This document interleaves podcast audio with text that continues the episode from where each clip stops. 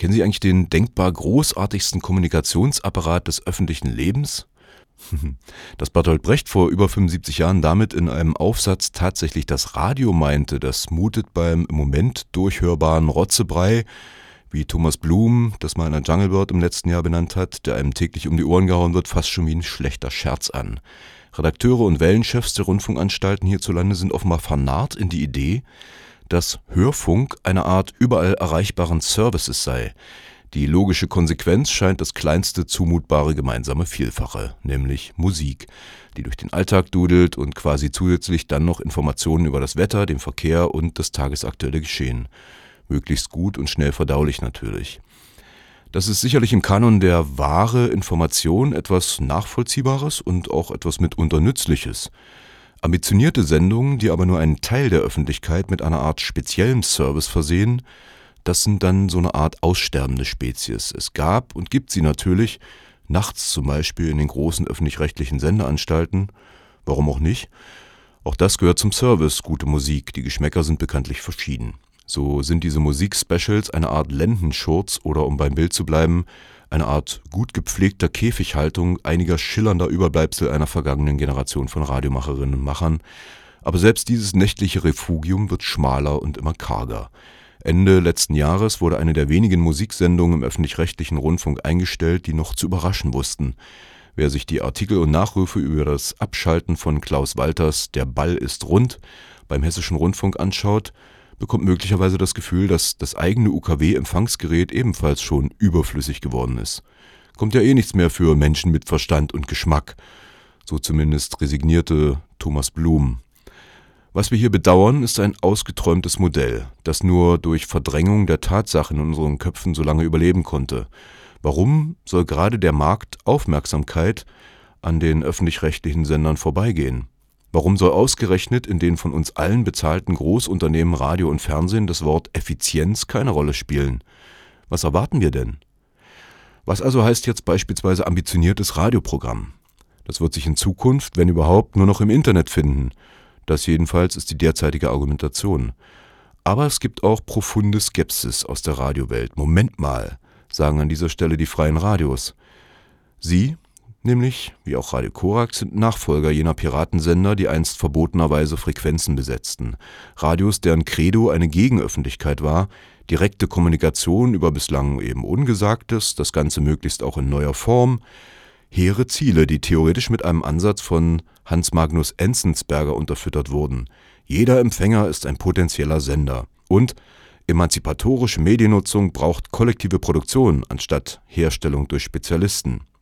Dazu gesellten sich Oskar Negt und Alexander Kluge, die beiden sprachen 1972 in ihrem Werk Öffentlichkeit und Erfahrung schon davon, mit freien Radios eine neue lebendige Verständigungsmöglichkeit zu schaffen, den stummen Zwang der Verhältnisse zu durchbrechen und die damit begrifflich wie sprachlichen Ausdrucksmittel des Protestes eben zu erweitern.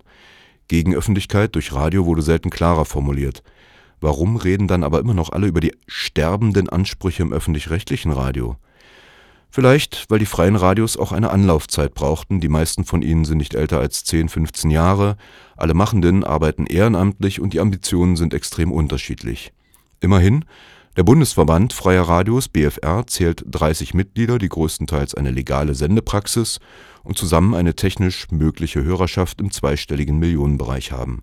Aber das ist natürlich spekulativ, genauso wie die Programmgestaltung Schon vor zehn Jahren war in der Jungle World zu lesen, nicht nur jene, die den Äther bislang als Ort begriffen, um Unwissenden die Boshaftigkeit des Kapitalismus zu erklären und zur wahren Lehre zu bekehren, sind heute in den Sendestudios zu finden. Im Gegenteil, die Radiostationen sind zum sozialen Ort geworden, an dem von Karriere träumende Techno-DJs mit dem Marx-Engels-Lesekreis aufeinandertreffen, wo Migrantengruppen mit ihrer Community kommunizieren, Antifas gegen Nazi-Demonstrationen mobilisieren unentdeckte Künstlerinnen und Künstler die Hörer mit ihren neuesten Werken terrorisieren und Fußballfans ihre Wetten öffentlich abschließen. Daran hat sich in den letzten Jahren wenig geändert. Warum also hier noch einmal dieses Fass voller Wunschträume aufmachen, wo es doch eigentlich gerade um den Wegfall ganz realer, schon existierender guter Radioformate geht? Vielleicht, weil es nicht um das besonders schillernde Angebot geht, das mal Radio Multikulti, mal Der Ball ist rund heißt. Freie Radios sind zuallererst real existierender Freiraum, in Zeiten kapitalistischer Zeichenhoheit. Damit wird freies Radio zu einem wichtigen Ort von Fragestellungen. Es sind Projekte, die auf dem Feld öffentlicher Diskussion agieren. Und damit geht es um ganz andere Formen der Kommunikation als das warenförmige Angebot besonderer Schmeckerlis. Sicher, die Praxis in den freien Radios hat mit diesem Anspruch oft wenig zu tun. Wer sich etwa Interviews auf der überregionalen Austauschplattform der freien Radios www.freie-radios.net anhört, merkt schnell, dass hier eher Antworten aus dem Ärmel geschüttelt werden und dass sich eine verlockende Routine bei den Macherinnen und Machern der freien Radios eingeschlichen hat. Wenn hier Fragen aufgeworfen werden, sind die Antworten meist schon mitgedacht. Eine wirkliche Neugier, über etwas nachzudenken, das ist bei den wenigsten der knapp 30.000 Audiobeiträge erkennbar. Auch greifen freie Radios zu einem Prozentsatz, relativ hohen Prozentsatz, auf Formate zurück, die schnell akzeptabel funktionieren, die allerdings auch in jedem beliebigen privat-kommerziellen Sender zu hören sind. Das alles könnte zu einem ernüchternden Urteil führen, dass nämlich der herrschende Diskurs durch die Teilnehmer der freien Radios affirmiert wird. Das Ziel, durch Irritationen zu stören und neue Formen der Kommunikation jenseits dieses Diskurses zu entwickeln, das erreichen freie Radios in den seltensten Fällen. Eines der wenigen Gegenbeispiele ist Lignas Musikbox vom Freien Senderkombinat in Hamburg, wo mit Hilfe von Anrufenden Musik durch Telefonhörer gespielt wird und Radio als Distributionsapparat funktioniert. Stimme, Musik, Geräusch werden zunächst ungerichtet, also fast gespenstisch ausgestreut, bis es mehr oder weniger zufällig von Hörenden aufgefangen wird. Auch beim Hallischen Freien Radio Korax geht es um Diskurs. Die Form des Interviews weicht immer häufiger einer Gesprächssituation, die per Anruf, Internet oder direkt ins Studio kommen, ausgesetzt wird und damit fokussiert und irgendwie trotzdem authentisch wird. Jetzt sollte hier aber doch vor allem die Chance der freien Radios beschworen werden also dann doch ans Eingemachte. Freiraum und hierarchiefreie Mediennutzung, das heißt Selbstorganisation, Konsensprinzip und Basisdemokratie. Bislang scheitert dieser Anspruch schon oft allein deshalb, weil die Radios nicht im luftleeren Raum senden. Sie sind in einer direkten Konkurrenzsituation zu den anderen Anbietern auf UKW ausgesetzt. Sie senden 24 Stunden am Tag, das heißt wenigstens eine Organisation alternativen Musikzuganges. Es heißt Mobilisierung von mündig handelnden Menschen, die sich mit den Besonderheiten technisch vermittelter Kommunikation auseinandersetzen. Naja, und es das heißt nicht zuletzt die technische Absicherung all dieser Bemühungen im Sinne eines zuverlässigen Senders, wie gesagt, mit extrem begrenzten Ressourcen. Der quasi kapitalistische Radioalltag erfordert auf dieser Ebene oft einfaches und gremienfreies Handeln. Eine Diskussion über diese eigene Praxis, diese Form des Selbstbetrugs ist notwendig und geschieht trotzdem nur in einem kleinen Kreis von Akteuren der freien Radios. Die meisten Sendungsmachenden bekommen davon gar nichts mit, ganz zu schweigen von den Hörenden. Bei aller großartigen Chance auf etwas anderes im Radio steht hier also vor allem ein großes Fragezeichen. Wie kann aus der Möglichkeit eine relevante, wahrzunehmende Alternative der Radiokommunikation hergestellt werden? Die Hoffnung, die Gesellschaft durch das Senden anderer Inhalte zu mobilisieren, womöglich zu verändern, greift sicher zu kurz. Es sollte eher um die Kraft des Mediums als soziale Praxis gehen. Das selbstverständliche Benutzen des Mediums durch ganz verschiedene Akteure der Gesellschaft kann andere Nutzungsformen hervorbringen. Teilöffentlichkeiten sind hier ebenso interessant wie das Radio als Werkzeug, in die gesellschaftliche Praxis eben einzugreifen. Menschen auf dem Hallischen Markt oder im Neubauviertel Halle Neustadt oder Silberhöhe greifen in eine Diskussion mit politischen Oberhäuptern der Stadt ein. Antifa-Demos werden logistisch durch den Sender gesteuert, Überwachungsmechanismen in radiophon gesteuerten Aktionen sichtbar gemacht, wie beispielsweise im Radioballett am Hamburger Hauptbahnhof oder beim Radiotheater in Halle zum Theater der Welt. Am Grad des Gegenwindes zeigt sich die mögliche Relevanz freier Radios. Erinnert sei an die Festnahme zweier Redakteure des FSK in Hamburg, die mehrere Stunden wie Schwerverbrecher festgehalten wurden, und die damit verbundene Verletzung jeder Form von Pressefreiheit während der Räumung des Bauwagenplatzes Bambule in Hamburg. Es gibt mehr Beispiele. Querfunk, das Freie Radio in Karlsruhe, hatte eine Sendung vom Programmplan genommen, die mehrmals sexistische Inhalte gesendet und eine homophobe Musiksendung verteidigt hatte. Die Landesmedienanstalt von Baden-Württemberg setzte sich für die homophobe Sendung ein, ging vor Gericht mit der Begründung, es gäbe Zweifel an der Einhaltung der erforderlichen Zugangsoffenheit, und Querfunk verlor den Prozess und musste sich demnach diktieren lassen, was im eigenen Radio läuft. In Sachsen wurden die dortigen freien Radios mit einer Geldstrafe bedacht, weil sie einen Demonstrationsaufruf des Antifa-Infoportals Magdeburg verbreiteten. Radio Flora in Hannover wurde sogar mit der zweifelhaften Begründung zu geringer Einschaltquoten die Lizenz entzogen. Naja, und diese Liste ließe sich weiter fortführen.